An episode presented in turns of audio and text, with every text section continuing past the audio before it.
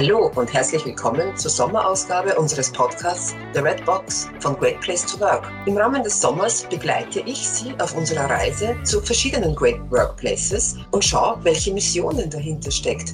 Ich inspiriere gern andere Menschen und werde auch sehr gerne von anderen Menschen inspiriert. Wer bin ich?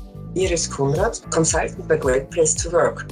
Herzlich willkommen, lieber Ulrich von der Firma Adresis zu unserem Sommerpodcast. Freut mich, dass du aus dem Ländle hier zugeschaltet bist. Freut mich auch. Danke und unsere Zuhörer und Zuschauer quasi ein bisschen inspirieren können. Wir wollen uns ganz dem Sommer gemäß flotten, netten Themen widmen und in Innovation ist es so ein Thema, das schon etwas ist, was sehr wichtig ist für Unternehmen, aber auch sehr lustvoll ist und vielleicht noch ein bisschen mehr. Da wirst uns du ein bisschen erzählen von dir. Erzähl mal kurz von der Adressis, gib uns einen kurzen Einblick. Wer steckt denn dahinter? Mit wem haben wir es denn zu tun? Genau, jawohl. Wir sind eine Tochterfirma von der Firma Omicron. Omicron ist ein Vorarlberg-Unternehmen, das bei Great Place to Work auch keine Unbekannte ist, weil wir öfter den Great Place to Work Award auch schon gewonnen haben. Wir sind ein kleines Tochterunternehmen mit 20 Leuten in Salzburg. Geben tut die Firma schon seit 1988 und wir haben im Laufe der Zeit sehr viele verschiedene Schwerpunkte gehabt. Aktuell sind wir gerade an einer Innovation dran, einem Shirt, das Elektrounfälle erkennt, aber wir sind auch immer wieder für Omikron in der Entwicklung tätig, Entwicklung und Forschung teilweise für neue Prüfgeräte für die Energietechnik. Okay. In der Vorbereitung, ich habe mich offenbar teilweise gut und teilweise nicht so gut vorbereitet. Ich habe dich ins Ländle irgendwie verortet. Na, wir bleiben in Salzburg. Schön, freut mich. Genau, dem Dialekt ja. nach hört man natürlich, dass ich auch wirklich aus dem Ländle komme. Mhm. Ich bin Wochenpendler und fahre jede Woche nach Salzburg ins Büro. Okay und habe meinen Schreibtisch Montag, Freitag in Vorarlberg zu Hause, Homeoffice und Dienstag mhm. bis Donnerstag bin ich im Büro in Salzburg. Okay, also hybrides Arbeiten ist hier natürlich auch ein Thema. Bei meiner Vorbereitung habe ich gesehen, bei dir sind jene Menschen gut aufgehoben, die einfach nichts mit Regeln anfangen können. Break the rules, oder? Wie, wie ist das bei euch ausgestaltet?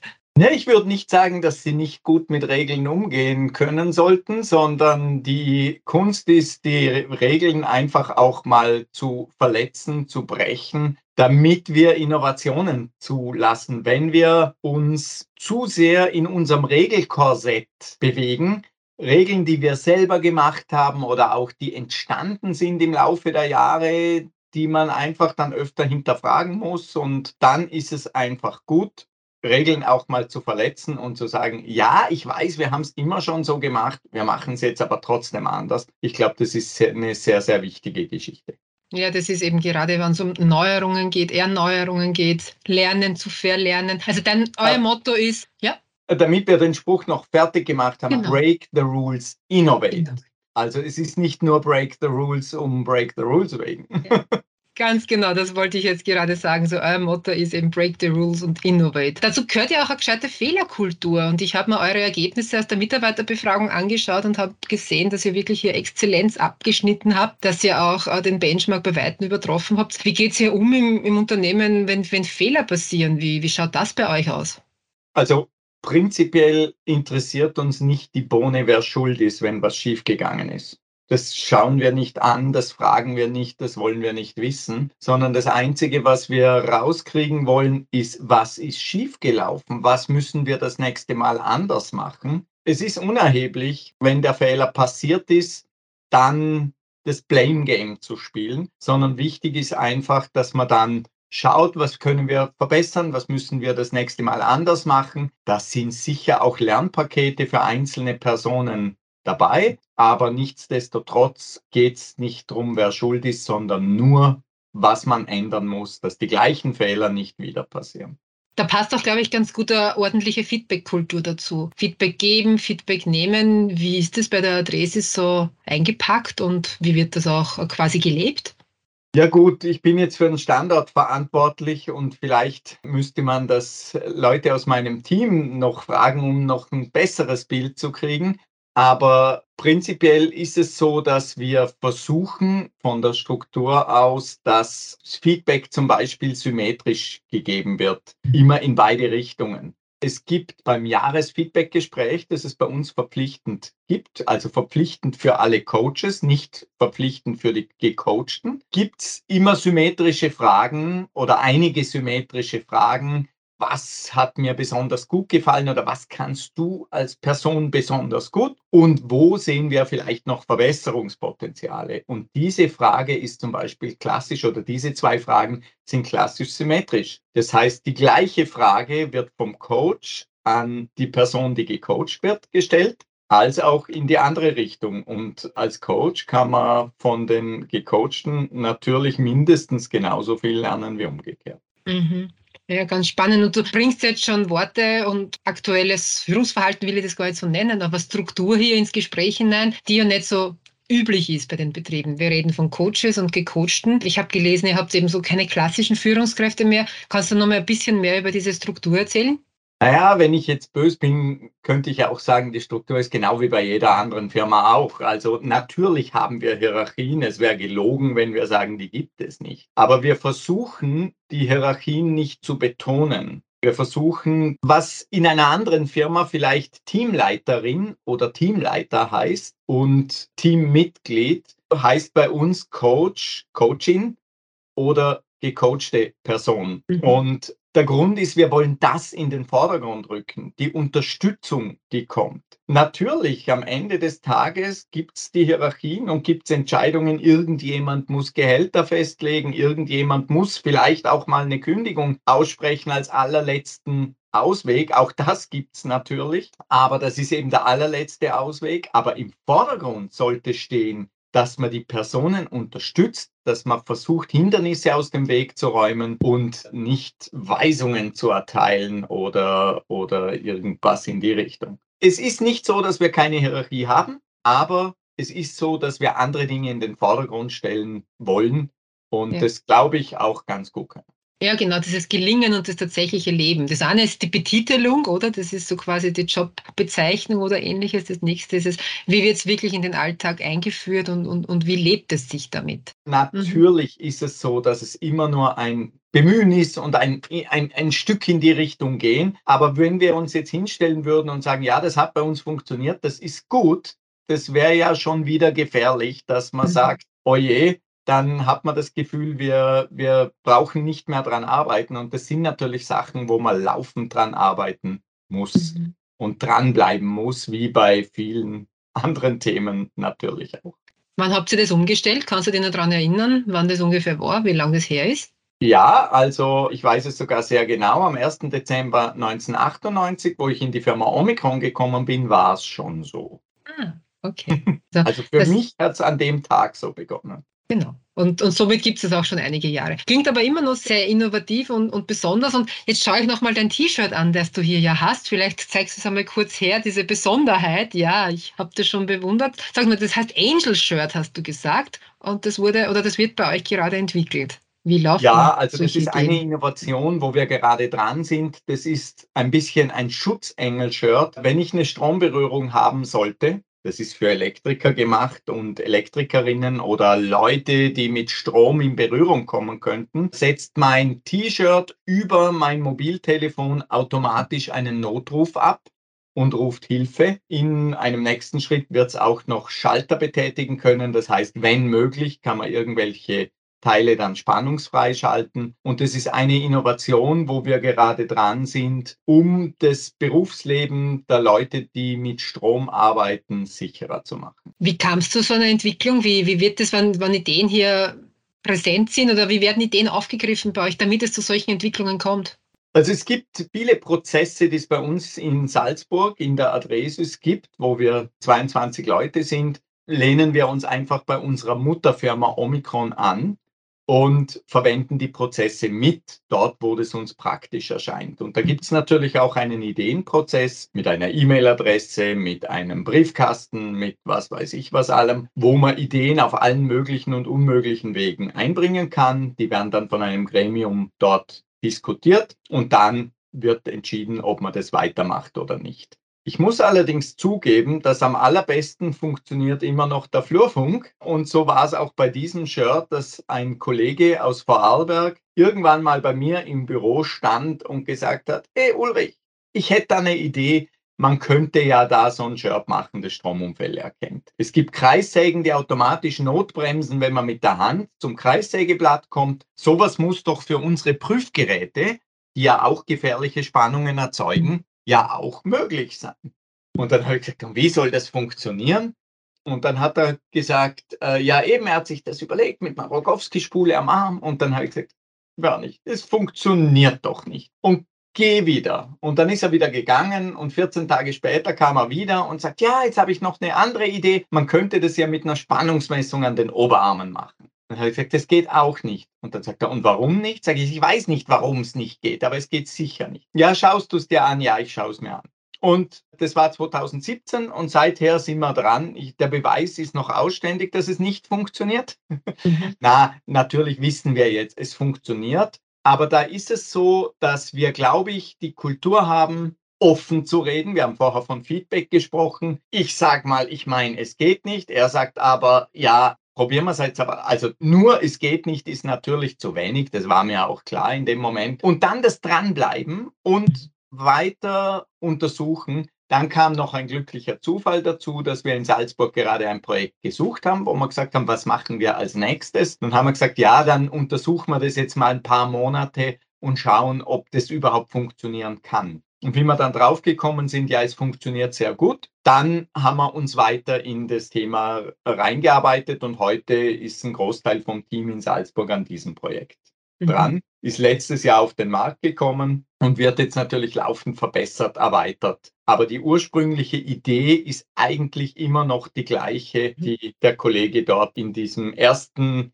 Mal reinschneien ins Büro geäußert hat. Und manches Mal könnte man glauben, man resigniert noch. Also erstens muss der Kollege von seiner Idee schon sehr überzeugt gewesen sein, dass er noch, noch einmal gekommen ist mit einer erweiterten Idee. Wie fördert ihr denn so innovationsfreundliches und innovationsförderndes Verhalten eurer Mitarbeiter, dass die einfach da dranbleiben und nicht resignieren? Also gut, das eine ist, glaube ich, sehr stark in der Kultur drin, dass wir den Mitarbeiterinnen, den Mitarbeitern vertrauen, dass wir sagen, jawohl, macht mal was, probiert mal was. In einem gewissen Umfang kann jede Person im Unternehmen einfach auch mal, wir stehen nicht mit der Stoppuhr hinter den Leuten und, und schauen genau, was sie machen. Und das ist, glaube ich, sehr, sehr wichtig, ist mal dieses grundsätzliche Vertrauen den Personen gegenüber, dass wir sagen, jawohl, wir glauben an euch, ihr macht es gut, traut euch mal was, probiert's mal was. Das ist, glaube ich, eine ganz wichtige Geschichte. Wir haben vorher auch von Fehlerkultur gesprochen. Das ist in dem Zusammenhang auch sehr wichtig, dass man sagt, ja, und wenn mal was schief geht, äh, geht mal was schief. Wir haben aber dann auch gezielte Maßnahmen, wo wir versuchen, bewusst zum Beispiel den Ideenpool, den wir da haben, bewusst zu füllen. Da gibt es dann Gewinnspiele. In Vorarlberg gibt es ein riesengroßes Ideenbarometer, das im großen Atrium hängt. Ein Plexiglasrohr, das gefüllt wird mit Bällen. Für jede neue Idee kommt da ein Ball rein. Die haben Nümmerchen drauf. Irgendwann wird dann ausgelost. Aus allen Ideen wird dann was gezogen und dann drei Leute pro, ich glaube, 150 Ideen, dann ist das Barometer voll. Pro 150 Ideen wird dann ausgelost. Ein Wochenende für zwei, ein Abendessen und ja, noch vielleicht der dritte Preis ist eher eine Kleinigkeit. Und das wird regelmäßig verlost und wo man einfach sagt, jawohl, und unabhängig davon, ob die Idee realisiert wurde oder ob sie verworfen wurde, blödsinnige Ideen nur zum beim Gewinnspiel mitmachen, kommen eh keine. Also das ist die Leute, die eine Idee einbringen, die haben immer das, also da, da kommen keine Blödsinnsideen. Da hätte man vielleicht Angst davor, dass das sein könnte, aber das ist noch nie passiert. Vielleicht war mal ein bisschen ein Augenzwinkern bei einer Idee dabei, aber das sind großteils gute Ideen.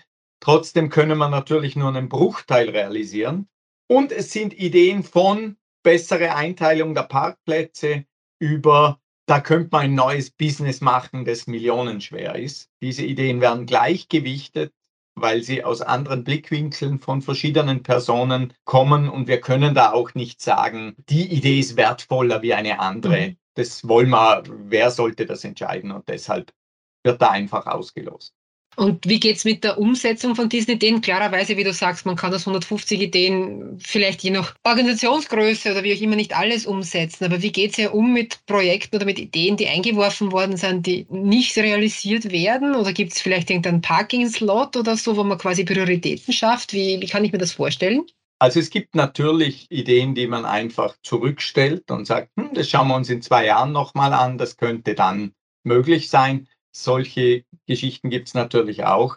Ich sage jetzt, in der Theorie sollte man jeder Ideengeberin, jedem Ideengeber binnen ein paar Wochen ein Feedback geben und sagen, jawohl, mach mal oder nein, mach mal nicht. Aber da möchte ich auch ehrlich sein, es funktioniert nicht immer ganz so mhm. gut. Insbesondere abzusagen, wenn man Nein sagen muss zu einer Idee, das machen wir nicht, weil die ist zu weit weg von unserem Business oder nein, die machen wir nicht, weil wir glauben, dass es technisch nicht realisierbar ist oder nein. Insbesondere bei diesen Ideen, das ist natürlich schmerzhaft für beide Seiten, das Nein sagen müssen auf der einen Seite, das Nein nehmen müssen auf der anderen Seite und in der Praxis passiert es, glaube ich, nicht immer so zeitnah, wie es sein sollte. In der Theorie ist es so, dass wir einfach sagen, jawohl, wir wollen das möglichst wertschätzend drüber bringen. Die Person, die mir damals die Idee gebracht hat, mit der kann ich sehr gut. Also das ist mhm. ein sehr direkter, sehr freundschaftlicher Umgang. Deshalb auch geht nicht.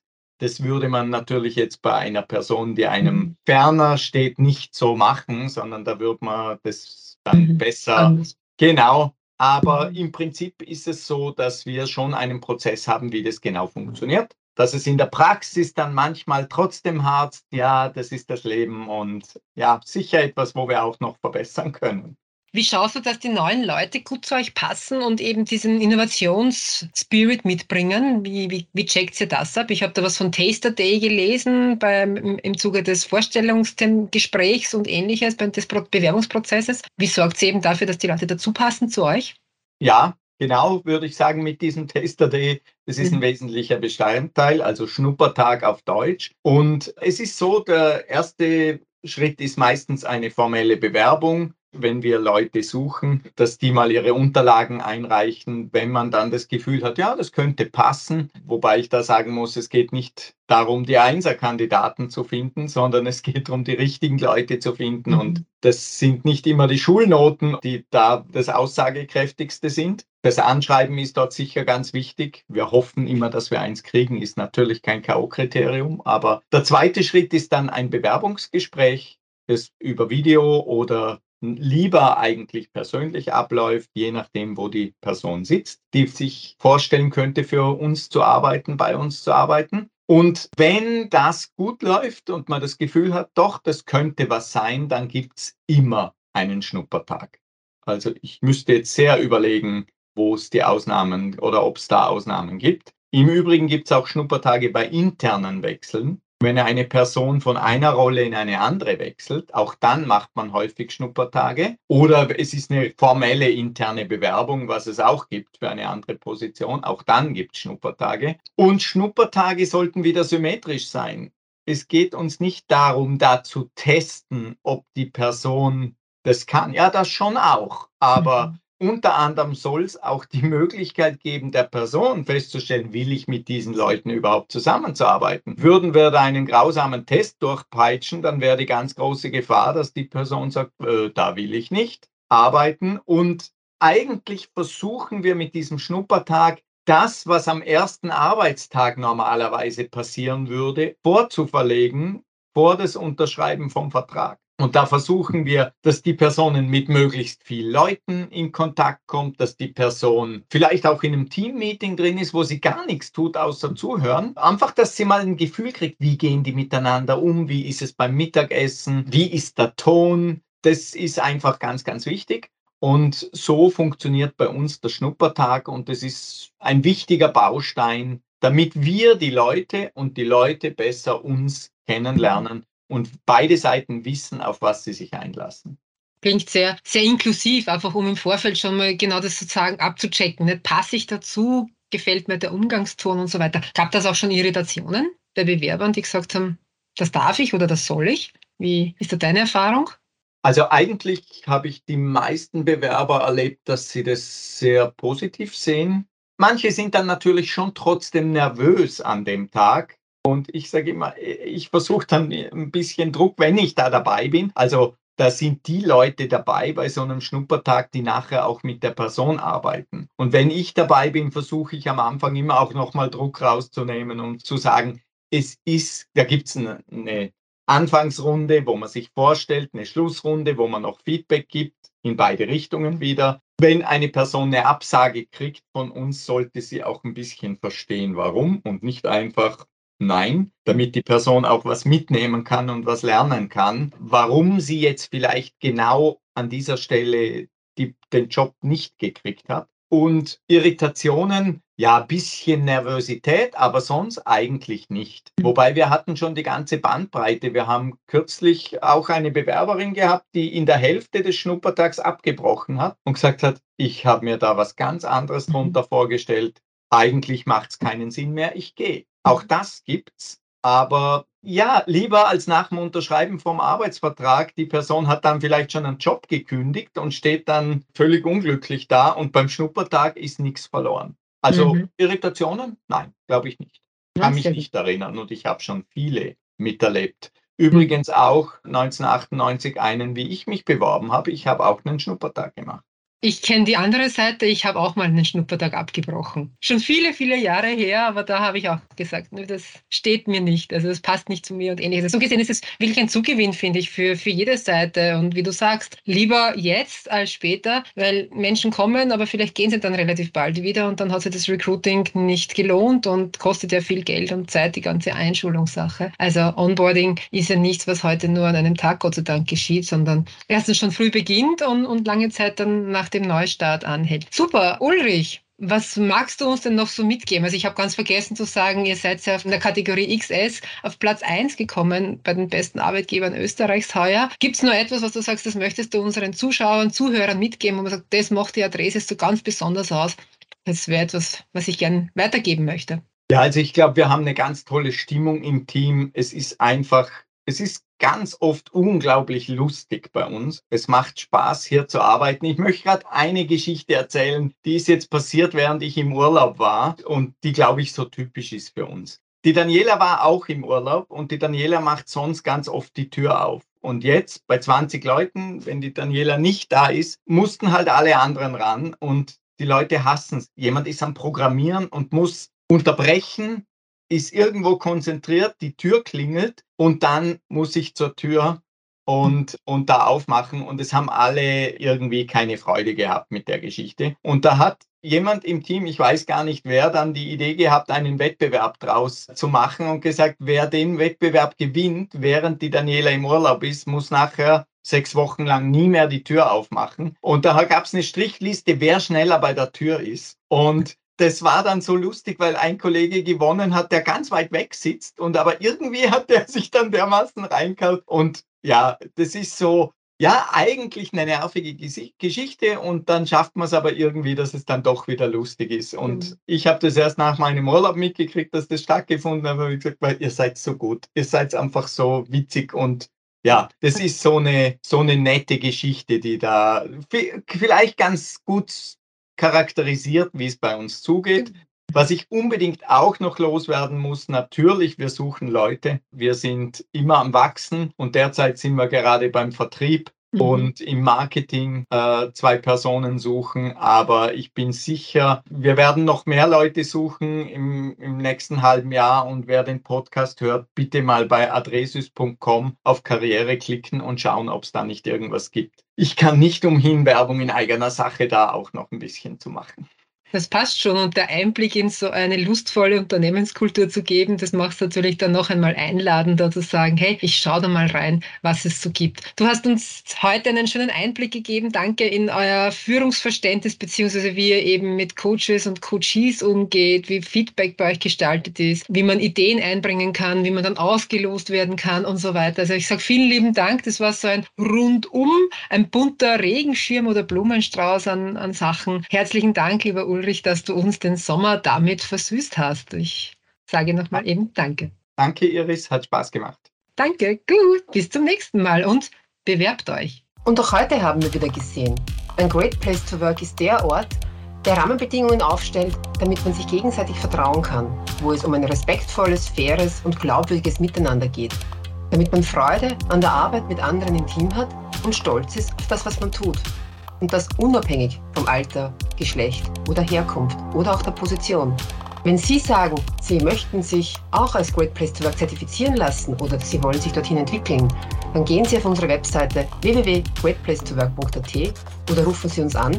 Sie finden sowohl auf der Webseite als auch im persönlichen Kontakt mit uns und unseren Kolleginnen alle nötigen Informationen, wie denn der Weg zu einem Great Place to Work wird. Auch in unserem Download-Bereich und in unseren Blogbeiträgen finden Sie zahlreiche Hinweise, die Ihnen den Weg zu einem Great Place to Work ebnen. Ich freue mich auf Sie, Sie bald kennenzulernen und wünsche Ihnen noch einen schönen Sommer.